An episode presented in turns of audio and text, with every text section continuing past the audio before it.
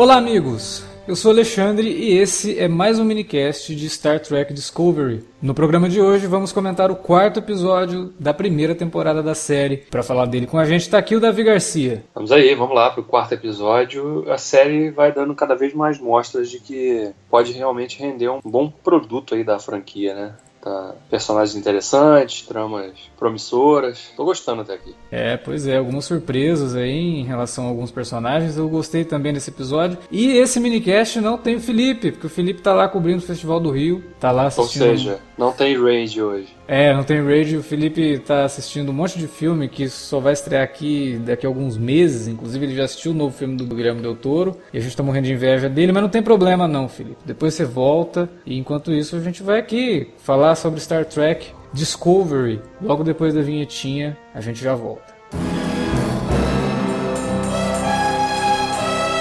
Você curte os podcasts do Cine Alerta e quer ajudar a gente a manter esse conteúdo no ar? É muito fácil. www.padrim.com.br barra Cinealerta. Entre lá, dê uma olhada nos planos que temos à disposição e nos ajude. Como um dos nossos colaboradores, você ainda pode participar de hangouts, de sorteios mensais e de um grupo secreto no Facebook, onde você pode dar críticas, sugestões de pauta e muito mais. www.padrim.com.br padrim.com.br barra cinealerta. Entra lá, é rapidinho e você pode ajudar a manter o Cine Alerta no ar com esse conteúdo que você gosta. Fique agora com o podcast.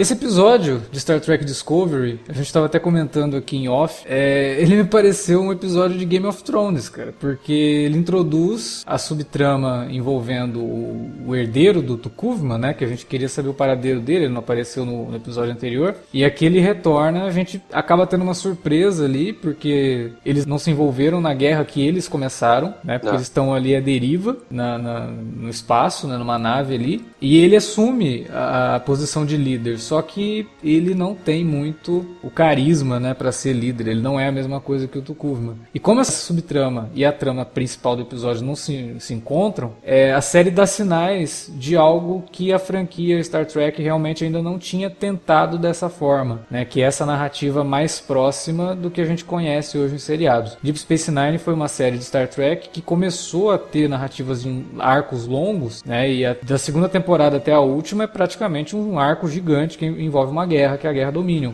É, só que dessa forma, como a gente está vendo aqui em Discovery, está muito mais atualizado para o que a gente está acostumado a ver em, em, séries atuais, né? E esse episódio eu acho que foi o que mais deixou isso claro. E a trama própria dos Klingons ali também é meio, meio Game of Thrones mesmo, né? De traições e maquinações e tudo mais. Pois é, eu, eu achei interessante, sobretudo, porque esse personagem, o Vok, né? É Vok o nome dele, do Klingon lá, que segue meio que cegamente, né? Porque a gente viu o Tukuvma é, em, em, dois episódios, só os dois primeiros episódios, né? A gente viu na estreia um personagem que surge ali meio que e fazendo às vezes de um messias, né? Dizendo que é o cara que vai unir o povo, os Klingons e o Império Klingon né, contra a grande ameaça que é representada pela frota estelar, os humanos, e, e meio que cegamente boa parte do, daquelas 24 casas segue o que ele está falando, né? E aí ele morre no final daquele episódio e esse Vok meio que assume as rédeas ali da coisa. Só que antes dele assumir, a gente já tinha visto que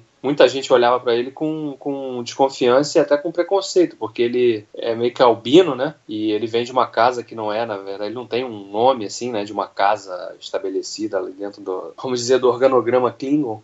Então, esse episódio trabalhou um pouco também, né? A questão de que é um cara que tá ali meio que cego, né? Confiando na visão do, do ex-líder e que sofre, um golpe ali facilmente, né? Na, quando aquele outro Klingon lá surge e meio que parecendo tá ali para apoiá-lo, né, e tal, e aí ele dá aquele golpe, toma o poder ali daquela nave onde eles estavam e acaba aqui jogando o cara para um exílio, né, forçado lá nos, nos resquícios da, da nave da, da frota estelar, da Shenzhou, Shenzhou né.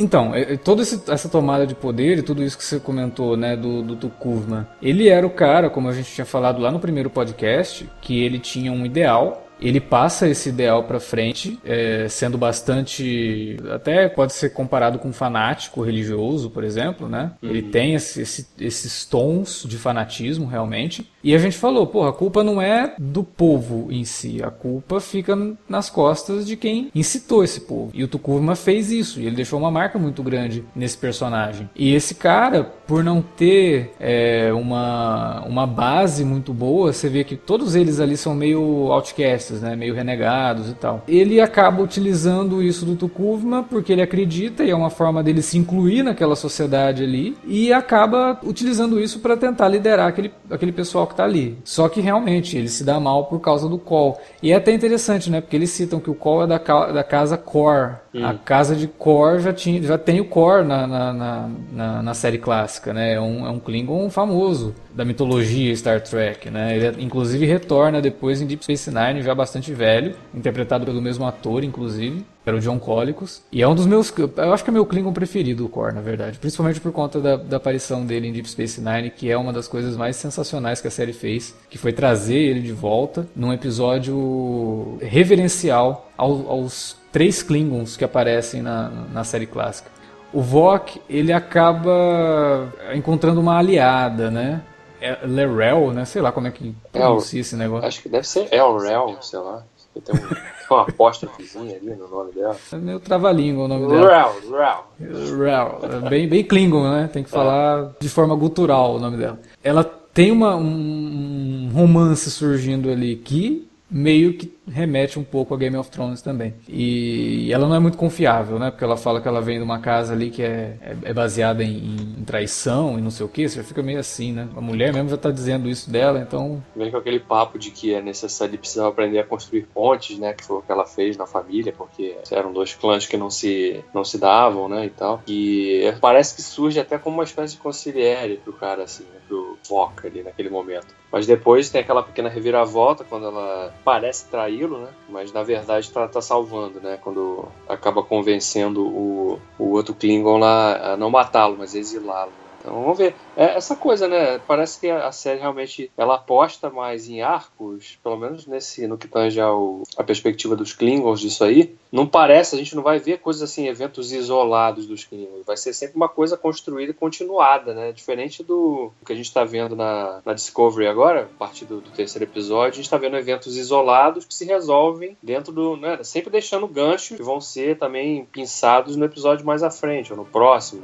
sei lá, daqui a 3, 4. Mas... É como se fossem tarefas, né? Na Discovery é meio que assim, você tem as missões, que essas missões são importantes para que evoluam coisas da nave para que ela finalmente entre na guerra, né? Você vê que eles estão preparando a nave para entrar na guerra. É, e é interessante porque nesse episódio fica bem claro, né? No momento lá que o, o chefe de engenharia lá, o, o Stamets, fala pro Lorca, que é o comandante, pô, peraí, eu não sou treinado pra guerra, isso aqui é uma nave de ciência, né? Não mais, né? O Lorca fala não mais, né? Então já é uma mudança de perspectiva também, né? A gente tinha a visão de que era uma nave simplesmente exploratória, né, de pesquisa, né, de descoberta, como o nome sugere dela, né? E agora a gente vê que o Lorca realmente, como já tinha dado mostras na introdução dele no episódio passado, é um cara que é beligerante, né? E os personagens já tinham falado isso dele, né? Um cara feito a, a, a, guerrear, né? E eu tô gostando cada vez mais do, do Jason Isaacs. Não tem como, ele tá, tá muito bem como, como Lorca ainda continua aquela dubiedade muito grande uhum. de, de quais são as intenções dele e se as intenções dele se justificam, né? Se os fins justificam os meios, que era também uma discussão muito presente em Deep Space Nine, justamente pela situação parecida aqui, que era uma situação de guerra, né? Deep Space Nine, a partir da segunda temporada, envolve uma guerra,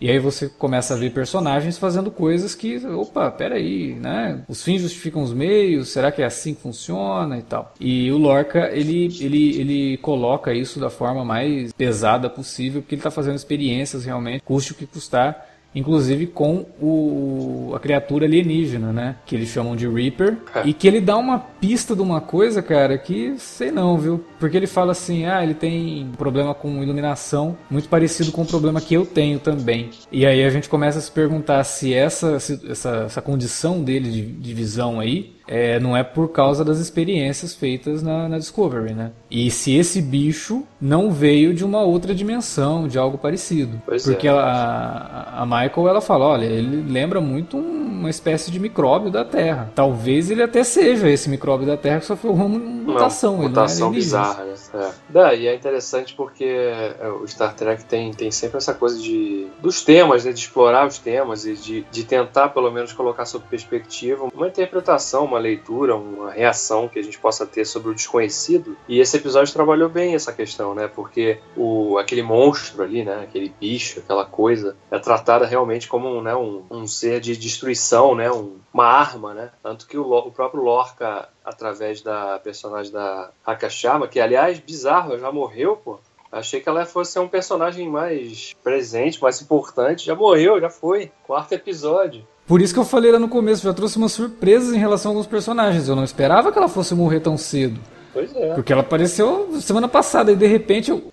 Então aquilo que a gente falou lá no começo, né? Pô, vamos matar aqui a capitã, vivida pela Michelle Yeoh, pra mostrar que a qualquer momento os personagens realmente podem morrer. Eles não estavam brincando com isso não, cara. Pois é. é apareceu o personagem ali, é uma, uma atriz relativamente conhecida, principalmente dos fãs de ficção científica, porque ela estava em Battlestar Galactica, né? Uhum. Aí morreu a mulher na segunda aparição dela. Falei, caramba, corajoso, cara. Isso, isso é um ponto mais do que positivo, Sim. sabe? De que você é. realmente não deve se pegar a ninguém, não. Usando é a máxima de novo de Game of Thrones, né? A gente, por, por se tratar de uma série né, que se passa antes da clássica, e a clássica a gente ficou sempre tão acostumado àquele núcleozinho central ali que podia acontecer o que fosse, né? Das, das aventuras onde eles se metessem lá, dos perigos, que a gente sabia, ah, não vai acontecer nada realmente, não vai morrer, né? O Spock não vai morrer, né? O Kirk não vai morrer, os caras não vão morrer. Né? Mas aqui a gente já não fica muito com essa sensação, né? Sei lá, cara, se esse pessoal, né, a própria Michael, Lorca, chegam vivos aí no final da temporada. Do jeito que, do jeito que a série tá, tá, tá, tá se revelando, né? Não, não tem muito medo de, de matar personagens que parecem ser importantes, né? Tem um, tem um na, na cadeia ali de comando. Mas o que eu tava falando é que é, o que eu achei legal é que esse episódio trabalhou a questão do, desse monstro através da Michael, né? Porque ela falava, peraí, mas será que ele é esse monstro todo mesmo? Né? Será que ele não tá só reagindo a, porque tá acuado? Como um animal mesmo, né? Um cachorro que, sei lá, você vê na rua, o cachorro vai te atacar, te morre não é porque ele, não é porque ele é feroz, porque ele, né, ele é mau, é porque ele está acuado, se sente desprotegido, ameaçado, né? E ela coloca isso sob perspectiva, o que acaba levando realmente a uma descoberta importante para próprio para a própria pesquisa que estava sendo feita com os poros lá, né, da importância deles com o tal deslocamento que ele deslocamento que, que, que, eles fazem ali com a nave, né? Parece que joga a nave para um lugar determinado, fração de segundos, né? E, e, e, percebe que tem aquela conexão com o bicho e que. com aquele ser, né? Não sei se dá para chamar de bicho mais. Que, aliás, o, os efeitos bem legais, né? Bem convincentes, assim, para um. Pô, foi, foi muito bom. O, o efeito do teleporte, né, do deslocamento lá, é muito bem feito. Aliás, a direção desse, desse episódio eu gostei bastante, porque a câmera fica bem solta, né? Diferente de semana passada que a gente falou, olha, tá bem convencional, né? Né? O Akiva Gold não foi pelo lado mais convencional e de linguagem de TV mesmo e tal. Esse episódio ele faz uma transição, assim, ele tem takes bastante convencionais, alguns enquadramentos também bastante convencionais, só que ao, junto disso tem vários momentos que a câmera está muito solta pelo cenário, ela está perseguindo os personagens, ela está em, em, posições diferenciadas, né? ela usa o ponto de fuga para trabalhar a, o, espaço onde eles estão. É, a direção desse episódio foi muito boa. Eu espero que eles consigam manter esse equilíbrio entre uma linguagem televisiva, até para não fugir muito da, da, do que, que é Star Trek, né? e também com uma coisa mais cinematográfica que vem dos filmes do J.J. Abrams que ele trouxe, uma linguagem mais ágil. Uhum. Por enquanto, a série está conseguindo fazer bem isso, ela está conseguindo trazer, até para não deixar também muito estranho para o espectador que só está acostumado com os filmes do J.J. Abrams, que eu acho que é a grande maioria de quem está assistindo essa série. É, e isso aí é uma estratégia acertada deles, né, de tentar trazer um pouco desse equilíbrio entre o velho e o novo, para que não, no caso cause uma ruptura, assim, um estranhamento muito grande no público mais novo, principalmente. É, e precisa se atualizar a linguagem, né? Dá, Dá pra querer fazer que... uma série. É. Foi, foi a mesma coisa do, na época da, da trilogia nova do Star Wars. Né? Histórias se passando num evento, em eventos anteriores, mas que tinham ali um quê de uma coisa mais nova, mais moderna, né? Mas é, é, é, isso. Eu acho que essa série tá. E esse episódio, principalmente, com essas boas sacadas aí do, do roteiro, que é dessa dupla, Jesse Alexander e do Aaron L. Collett, todo trabalhar bem. E não só essa questão da, da, da importância da Michael e dessa virada dela, né, de, de mostrar para a importância que a personagem pode ter dentro do, do staff ali da Discovery, mas também de, de aprofundar um pouquinho mais na dinâmica desses personagens, né? O se no episódio passado a gente tinha visto o Saru ali meio que elogiando a Michael, né, e tal. A surpresa dele quando vê que ela tá ali ainda, né, e com uniforme, né, e ele aí fala, né, que né, não confio em você, você representa um perigo, né, e tal. E até que a. Não sei nem como é que é o nome daquilo ali, é o que é um branco aquilo que ele tem, né, atrás da cabeça. É, ela chama de branco, eu acho, né? É, é branco? Ela chama? Nem, nem, nem me liguei. É, eu acho que sim. Acho que é isso. E ele, né, ele já fica logo oriçado ali, né, com a presença dela. Aí em outro momento, quando ela, ela pede para ele comparecer lá à sala lá onde tava o bicho, né, ela, ela é uma personagem que tem as melhores intenções, mas também não se furta de manipular a situação quando quer obter algum resultado, né? Ou tentar obter algum resultado. Ela, ela joga também, ela tá sempre ali numa zona meio cinzenta ali da, das coisas. Como, ou como eu acredito que seja a maioria desses personagens, né? Na... Sim, sim. É, até na, nesse diálogo dele com ela no começo é até engraçado, porque ela fala, pô, mas você me elogiou, né? E uhum. ele meio que fala, elogiei por educação, né? eu achei que eu nunca mais fosse te ver. então tem um senso de humor que até lembra um pouco o, o Bones, né? Uhum. com o Spock. É... Um morde a sopra ali constante. É, exatamente, eu achei legal essa dinâmica deles. E ela, com essa preocupação dela com o bicho, realmente, cara, isso é Star Trek puro mesmo, né? Como você tinha falado ali, a série sempre trabalhou essa ideia de tem um monstro, e aí de repente coisas nem sempre são aquilo Parece. que a gente tem à primeira vista, né? Ah. Vamos, vamos aprofundar isso aqui. Vamos ver vamos, o que realmente está acontecendo. Vamos tirar a camisa do preconceito aqui, né? Vamos, vamos, tentar ver com outros olhos, analisar sobre a perspectiva do outro lado também, né? É, é legal isso, e eles fazem de uma forma razoavelmente sutil nesse episódio, né? E aqui acaba revelando que a, a, a insistência dela em, em mudar o, o approach né, para como tratar do bicho ali porque se fosse dependendo do Lorca, era, né, tipo, ah, dá um, dá um sedativo e né, arranca, arranca a pele dele que eu quero ver como é que a gente pode duplicar isso aí, né, esse material para usar como ar. Ela não, ela já quer um. Ela, ela percebe que o, que o approach não pode ser esse. E aí, ao insistir nessa, nessa tomada e também mostrando de novo que é uma personagem que não segue ordens estritamente, né, mesmo tendo passado por tudo que passou ali nesse início de história aí, ela tem convicções e que não se não são limitadas por, por ordens superiores ou por convenções de regras assim estabelecidas não. Então é legal de ver isso também na personagem, né? Uma personagem bem que tem camadas assim e, vai, vão sendo descortinadas a cada episódio novo que a gente está vendo. O Lorca com todo essa, esse comportamento dele cada vez mais eu passo a acreditar naquela teoria que eu, que eu tinha falado lá no último minicast, né? Uhum. Dele talvez fazer parte da sessão 31. E aí, quando eu fui editar o podcast, eu percebi que a gente comentou da sessão 31, ele pode ser da sessão 31, aí o Felipe ficou mega empolgado com a ideia, e a gente não explicou o que era a sessão 31. E nos comentários do podcast anterior tivemos até um comentário do César, que ele comentou o seguinte: pô, galera, legal, tal, mas falem a nossa língua, nem todo mundo sabe o que é a sessão 31. Então dá uma luz aí, o que diabo é isso? Isso, né? É, quem não, não, não tá familiarizado com Star Trek, a seção 31 é como se fosse uma facção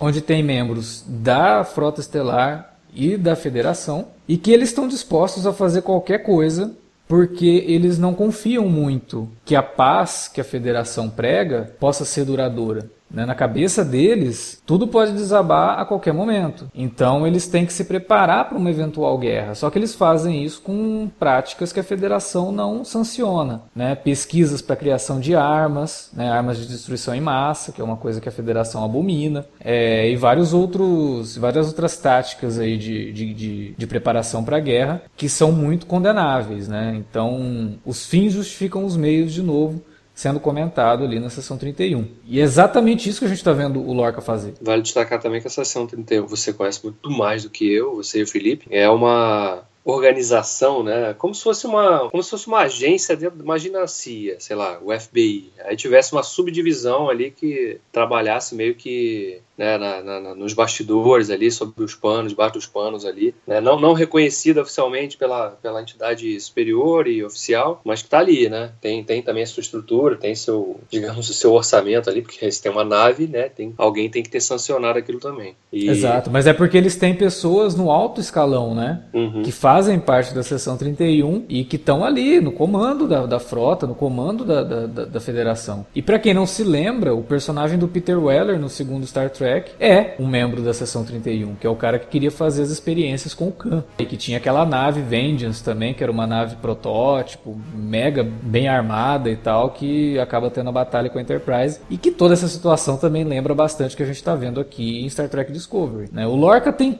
tudo, todos os indícios de que pode fazer parte da seção 31, corrigindo um erro nosso, está explicado o que é a seção 31. E teve uma outra teoria que eu falei do universo espelho, que essa é mais simples de explicar, é simplesmente um universo paralelo em que tudo é ao contrário. Então a federação é um império, né, um império ditatorial. É, os personagens que a gente tem como heróis, na verdade, são vilões, são é, sádicos. É isso. Isso, isso representaria uma bela virada, porque mostraria que, os, que o discurso do Tukurma lá no início não, não seria mentiroso, né? É quando ele fala que quando eles dizem que vem em paz, isso é o, é o código para da mentira deles, né? É a maior mentira que eles contam. Mas eu não sei, seria, pra série representaria um ponto de virada interessante, né? De repente a gente descobrir que, pô, peraí, então os mocinhos dessa história são, são os Klingons, né? Mas por outro lado, a gente já viu que também ah, não, não, seriam todos da, da frota ali, do, do, da frota estelar, que representariam esse, esse. carregariam pelo menos essa aura desse império ditatorial que ele, ele se impõe sobre os outros, custe o que custar, né? Porque a gente viu na, na Shenzhou ali, e a, através da relação da, da, da, Michael com a, com a Giorgio, né? Philippa Giorgio, que era personagem da Michelle Yeoh, não, não tinha nenhum traço disso, né? Então ficaria esquisito, assim, né? Porque quando a gente viu lá no, na Star Trek original o episódio que eles exploram o, o universo espelho, a gente viu que era até uma coisa exagerada, assim, né? Porque o Kirk e o Spock, eles eram totalmente bizarros mesmo, né?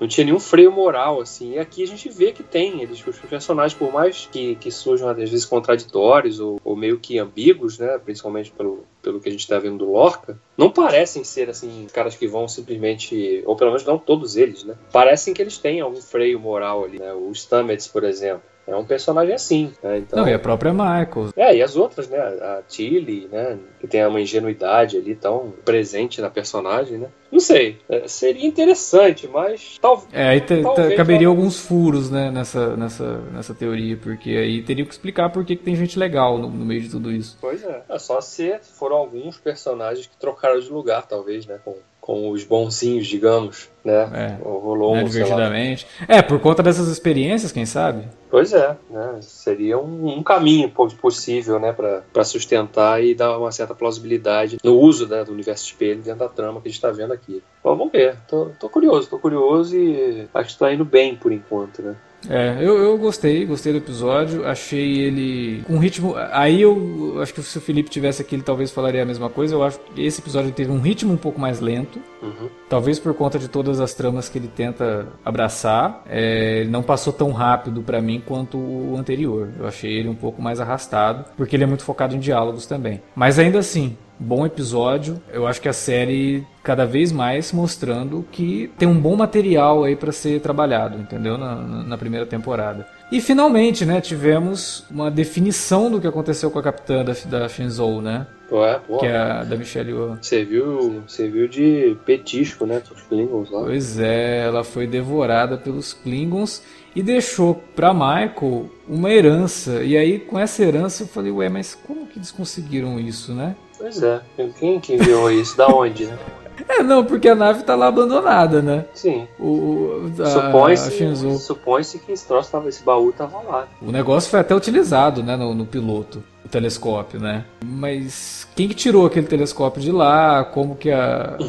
Mas ok, foi é, legal, foi bonito, própria... porque é uma representação, na verdade, do que a, a Michael estava sentindo, né? Sim. É, dela confrontar com a pessoa que ela, na cabeça dela, causou a morte. Então, é, foi, foi, foi uma coisa bonita, mas cria essa. Não, teve, teve umas coisinhas, além disso, teve mas não sei, acho que são pequenas incoerências, né? Porque nesse episódio a gente viu lá o, quando todo, toda a motivação para que eles que a Michael tentasse usar ali o bicho para estabelecer né, aquela conexão dele com os poros ali, proporcionar o deslocamento da, da nave para onde eles precisavam ir num tempo curto, eles estavam indo porque estava lá um, aquele lugar lá que era tipo uma mina né, de, de exploração lá do. Tava sendo atacando. Pô, mas aí falaram que o troço era, o lugar era muito importante, que se ele fosse tomado, 40% da frota ia perder, né? Ia perder é, o abastecimento lá do, do, do, minério lá, que é importante pro.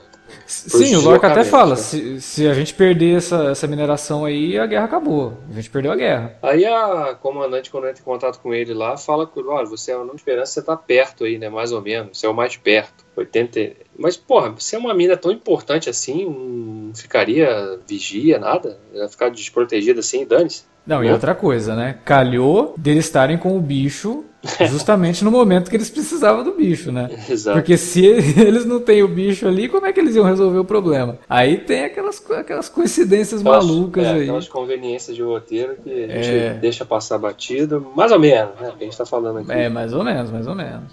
é uma coisa que assim, a gente aceita uma vez, né? Duas vezes, porque não pode virar uma constante na série que tudo se resolva por conta de uma conveniência. Pois é. Aí realmente começa a ficar esquisito. Mas tirando isso, acho que foi até o que rendeu a sequência de ação do episódio. Eles conseguem chegar ali com a Discovery e aí o Lorca fica segurando até o último momento para conseguir derrotar aquelas naves Klingons que estavam ali atacando a base de mineração. Foi a sequência de ação do episódio, né? Uma das, né? Porque também teve no iníciozinho ali quando o monstro sai da cela e tal, que ataca ali a personagem da Hakashama que a gente já falou. No todo o episódio realmente foi um episódio mais cadenciado, mais lento, mais investi investiu mais nos diálogos e, na, e nessa dinâmica dos personagens aí que vai se, se desenhando mais claramente. Acho que tem essa tendência aí, pelo menos nesse, eu acredito, eu até o quinto, sexto episódio, a gente vai ver ainda uma coisa assim mais cadenciada mesmo, para depois de É, não, fato... você vê que tá apresentando o personagem ainda, né? Sim, sim. O que é natural até, né? Porque tá, quem é familiarizado, levemente familiarizado com Star Trek, já sabe mais ou menos o que esperar, né? Mas aqui a série tá, tá, tá, tá tentando também fazer coisas diferentes, parece, né? Então tem que dar um tempo ao tempo aí, não dá para querer também que os caras já cheguem pisando no acelerador logo de cara, né? Por enquanto, estamos pisando em terreno firme. Tá, tá, tá legal comentar a série, tá legal assistir. E a gente espera que vocês também estejam gostando. É, isso aí. E continue conosco, né? Porque vai, a série vai até o nono episódio esse ano. Aí vai ter uma pausa e a série volta em meados de janeiro para completar até o 15 episódio, que vai concluir a primeira temporada. Até aqui a série está sendo bem recebida lá fora também. Eu, eu li esses dias. Tá com boas críticas, né? E, e tá com bastante audiência assim no, no, no, serviço de streaming da CBS. Então... É, parece que desde a estreia o CBS All Access, que é o serviço de streaming da CBS, que é a que exibe a série nos Estados Unidos e no Canadá. Quer dizer, no Canadá não sei. No Canadá acho que passa na TV convencional, né? É, no Canadá passa na TV mesmo. Mas dentro dos Estados Unidos, esse serviço de, de, de, streaming da CBS, ele já desde a estreia do Discovery, teve um aumento de mais de 50% da base de assinantes. Então, realmente está tá sendo positivo para eles, né? Pois é, tomara que continue assim e a renovação seja anunciada logo. Vou ficar na dúvida de que, sei lá, será que vai, vai terminar com um gancho a história e tal, né? Tem que, tem que continuar, mas acredito que eles vão apostar. É, a série, então, não sei qual é o orçamento dos episódios, não deve ser muito barato, porque tem muito efeito visual, né? Mas ele, ele, na medida do possível eles também parecem tentar sempre usar efeitos práticos, assim, pelo menos nas internas. Deixam algum, aquela parte mais pesada dos efeitos visuais. Nesse episódio teve, óbvio, o lance do, do, do, bicho, né? E do, do, do deslocamento da, da, nave e depois a batalha e tal, mas no geral a série investe mais no, no, na praticidade mesmo da coisa, o método tradicional de fazer TV, né? Que é mais. O orçamento é bem mais reduzido quando a gente compara com o cinema.